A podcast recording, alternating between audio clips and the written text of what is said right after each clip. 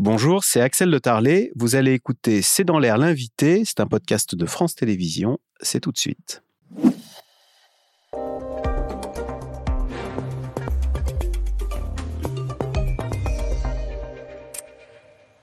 Anne-Claire Chauvency, bonsoir. bonsoir. Vous êtes euh, présidente de Action Protection Animale. Alors, le pouvoir d'achat se répercute malheureusement sur les animaux de compagnie, dont on dit qu'il y aurait de plus en plus d'abandon. Euh, chats, chiens, plus 15% d'abandon au premier trimestre. Ce sont des euh, phénomènes, des chiffres que vous constatez, vous aussi? Oui, effectivement. Euh, on a de plus en plus de foyers qui peinent euh, financièrement à subvenir aux besoins de leurs animaux. C'est euh, un fait. Et, et, effectivement, ça peut conduire à davantage d'abandon. C'est légal d'abandonner un chat ou un chien? Je peux aller en pleine forêt, abandonner mon chien? Alors, il y a deux types d'abandon. Il y a l'abandon justement en pleine forêt où là, c'est illégal parce que ça va conduire à la mort bah, par famine, hein, clairement, de l'animal. Et il y a l'abandon en refuge, donc dans un lieu spécialisé où là, c'est tout à fait illégal. l'animal va pouvoir être pris en charge et euh, reproposé à l'adoption.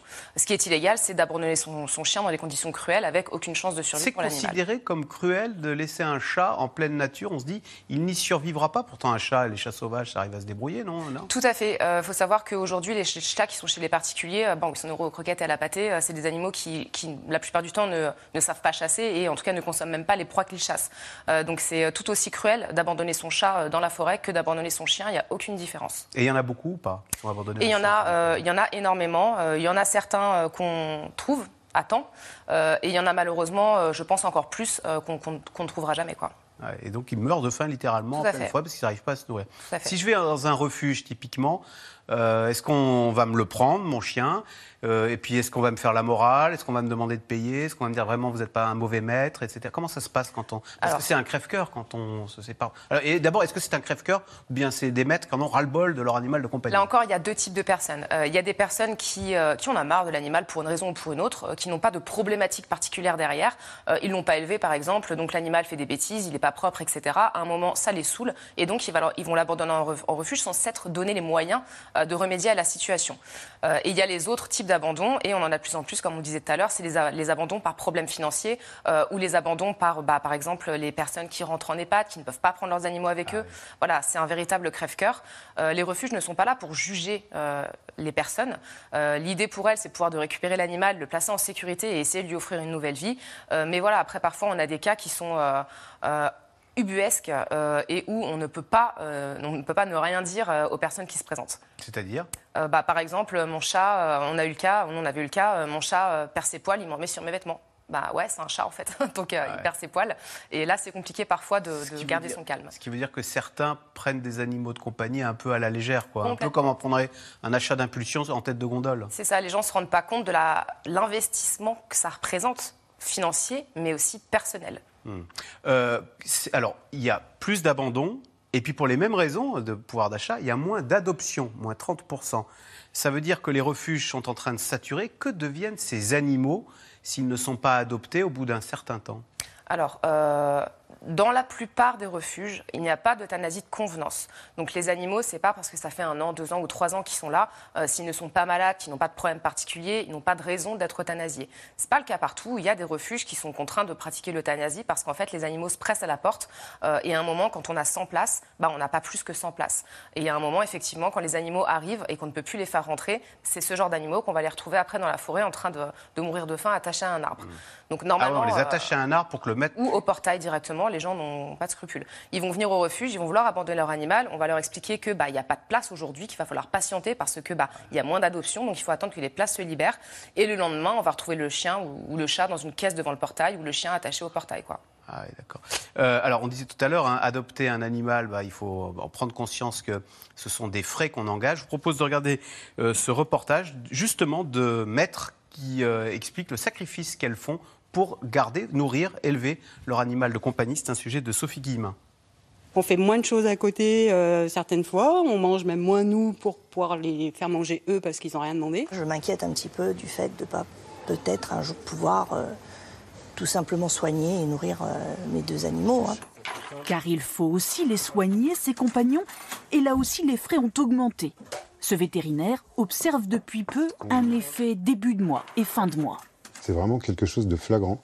En début de mois, on travaille vraiment beaucoup. Et en fin de mois, c'est beaucoup plus calme. de plus en plus, on va chez le vétérinaire quand son chien ou son chat est malade.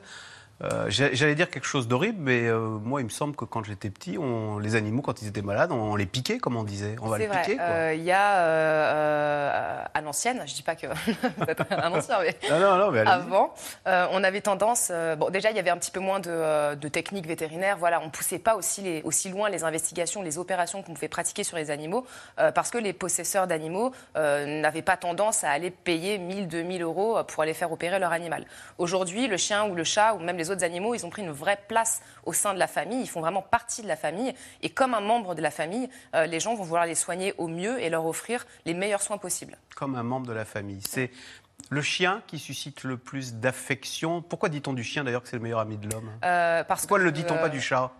Alors ça, ah. c'est une excellente question parce que les chats sont euh, des animaux euh, merveilleux. Moi, j'ai un gros faible pour les chats. Euh, mais les chiens, je pense que les gens s'identifient plus. En fait, on a peut-être plus d'interactions. on, comprend mieux les interactions sociales du chien que celle du chat. Euh, le chien, euh, limite, il va sourire quand il nous voit, il va remuer la queue, il va nous sauter dessus. Et le chat, c'est un peu plus discret. Donc je pense que les gens vont avoir tendance à, affectionner un petit peu plus les chiens parce qu'ils vont penser qu'il y a un échange plus fort, euh, ce qui n'est pas forcément le cas, c'est juste un langage qui est, différent. Ah, vous, parliez, d'un chien ou d'un chat qui fait presque partie comme un membre de la famille et qui a une place dans la famille. on voit de plus en plus, sur les je ne sais pas si c'est dû aux réseaux sociaux, mais on voit de plus en plus de phénomènes de ce qu'on appelle l'anthropomorphisme, c'est-à-dire considérer que l'animal est quasiment un membre de la famille. Alors du coup, on va l'habiller.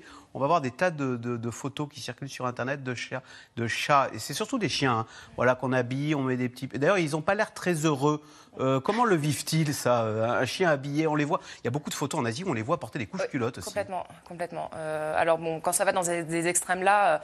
Euh, des couches culottes, c'est pas intelligent pour un. On voit beaucoup. Alors euh, non, déjà c'est dangereux pour l'animal parce qu'on ne sait pas comment les gens s'en occupent. Euh, il suffit qu'il soit pas changé et l'animal, c'est comme un enfant, il va macérer dedans et franchement, c'est pas du tout bon pour lui.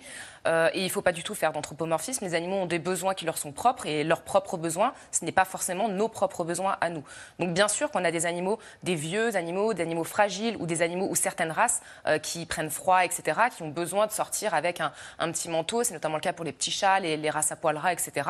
Quand on arrive à des extrêmes, on va mettre euh, des casquettes, des lunettes, des petites vestes et tout. C'est plus pour se faire plaisir à, nous, en tout cas aux possesseurs, pour nous amuser nous, que, pour l'animal. Et quand on commence à franchir cette frontière-là, bah, le bien-être animal n'est plus forcément respecté. Alors, vous, euh, est-ce que, vous parlez de, relations extrêmes qu'on a avec les chats et les chiens, à, l'opposé, est-ce qu'on peut avoir une, euh, des cas de maltraitance, vous occupez des cas de maltraitance? Est-ce que vous avez l'impression que euh, ça se développe et est-ce qu'il y en a beaucoup On a une relation extrême avec certains animaux, avec des chiens, c'est amour-haine quoi. C'est ça, en fait en France, on est un, voire même le pays d'Europe qui est le plus, euh, j'aime pas du tout ce mot, mais c'est pourtant la vérité, consommateur en fait d'animaux de compagnie. Euh, c'est-à-dire que euh, les Français aiment les animaux et ils en ont beaucoup en fait dans leur foyer. Donc forcément, proportionnellement, on a aussi beaucoup de maltraitance animale qui vont être liées. On a eu d'ailleurs beaucoup d'augmentation pendant tout ce qui était confinement, etc., parce que bah, les gens étaient reclus en fait chez eux avec leurs animaux et euh, il y avait beaucoup de faits de violence, etc. Qui Mais c'est quoi C'est du sadisme ou c'est si on ne supporte plus son animal, on peut s'en séparer dans un refuge Pourquoi le garde-t-on pour le on, Là, on voit un, un, chien dont vous vous occupez. Voilà, c'est c'est une femelle, je crois, la petite Léna. Ouais. Euh, vous l'avez retrouvée où et par quel phénomène retrouve-t-on euh, un maître? Peut-il laisser son, son, chien ainsi mourir de faim? Alors il y a plusieurs cas de figure. Hein. Il va y avoir les gens qui sont bah, sadiques, hein, voilà, qui vont prendre vraiment du plaisir à faire souffrir un animal, que ce soit en le frappant, en l'affamant ou voilà, en le regardant souffrir, euh, ils prennent du plaisir. On a des personnes qui considèrent que bah, l'animal, euh, c'est à eux, c'est leur bien à eux et qu'ils en font ce qu'ils veulent.